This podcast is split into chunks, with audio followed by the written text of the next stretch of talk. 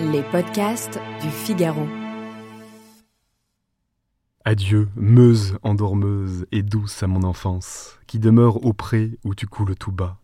Meuse, adieu, j'ai déjà commencé ma partance, en des pays nouveaux où tu ne coules pas. Amis de la poésie, bonjour. Cette histoire commence sur un champ de bataille. Pour le 50e anniversaire de la Première Guerre mondiale, le service enquête et reportage de la RTBF, la télévision publique belge, interroge en 1964 un ancien fantassin français du 276e régiment d'infanterie. Il décrit au reporter un épisode tragique de la première bataille de l'Ourcq, une attaque à la baïonnette le 5 septembre 1914. Un grand nombre de mes camarades, une centaine, sont, étaient déjà tombés morts, et une cinquantaine environ de blessés, c'est-à-dire que la compagnie était complètement saccagée. Euh, l'un des officiers venait d'être tué, après le capitaine Guérin, le commandant de la compagnie, et il restait donc le lieutenant en question qui avait pris le commandement. Il restait debout sous la rafale. Quand tout à coup, après que nous lui ayons crié couchez-vous, nous n'avons plus de sac, mais moi non plus, j'en ai pas crié, les voyez bien, tirez, tirez, nom de Dieu Alors nous tirions comme des mercenaires, nous avons épuisé presque toutes nos cartouches, et à ce moment, une balle est venue frapper ce pauvre lieutenant au front, et il est tombé sans un cri, dans un souffle, disant simplement Oh mon Dieu, mes enfants. Comment s'appelait ce lieutenant? Ce lieutenant, le pion, c'était mon lieutenant, c'était Charles Pédy. L'écrivain et poète Charles Péguy est donc mort le 5 septembre 1914 sur le champ de bataille. Cette fin tragique représente bien la vie de ce poète. Une vie faite de sacrifices et d'engagement, une vie pas facile à comprendre au premier abord.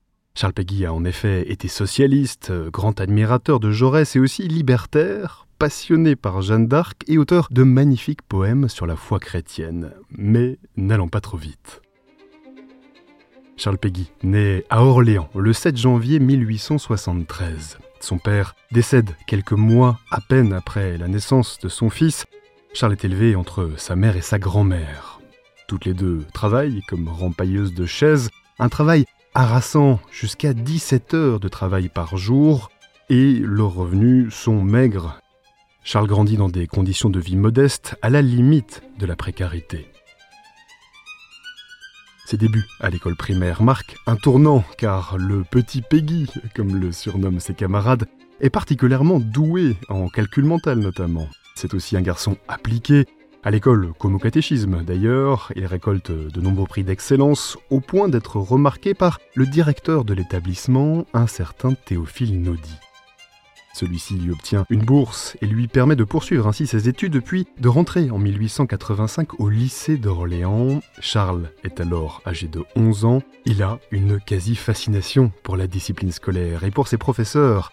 Ils sont sans doute un peu la figure paternelle qu'il n'a jamais eue. D'ailleurs, à cet âge, il veut lui-même devenir un jour enseignant. Au lycée, il découvre un nouveau monde, la philosophie, la poésie également à travers les vers de Victor Hugo. Il récolte à nouveau des prix d'excellence, mais se fait aussi remarquer pour son caractère bien trempé. Peggy est un très bon écolier, mais il ne doit jamais s'oublier et ni donner l'exemple de l'irrévérence envers ses maîtres. C'est ce qu'écrit le proviseur du lycée sur son bulletin en avril 1889.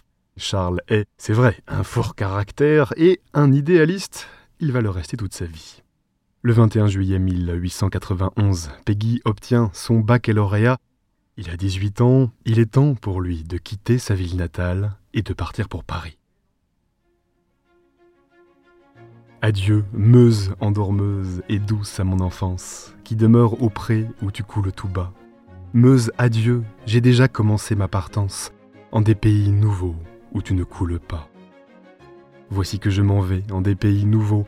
Je ferai la bataille et passerai les fleuves. Je m'en vais m'essayer à de nouveaux travaux. Je m'en vais commencer là-bas des tâches neuves. Et pendant ce temps-là, Meuse ignorante et douce, tu couleras toujours, passant accoutumée, dans la vallée heureuse où l'herbe vive pousse, ô Meuse inépuisable et que j'avais aimée. Tu couleras toujours dans l'heureuse vallée où tu coulais hier, tu couleras demain. Tu ne sauras jamais la bergère en allée qui s'amusait, enfant, à creuser de sa main des canaux dans la terre à jamais écroulée. La bergère s'en va, délaissant les moutons, et la fileuse va, délaissant les fuseaux. Voici que je m'en vais loin de tes bonnes eaux. Voici que je m'en vais bien loin de nos maisons.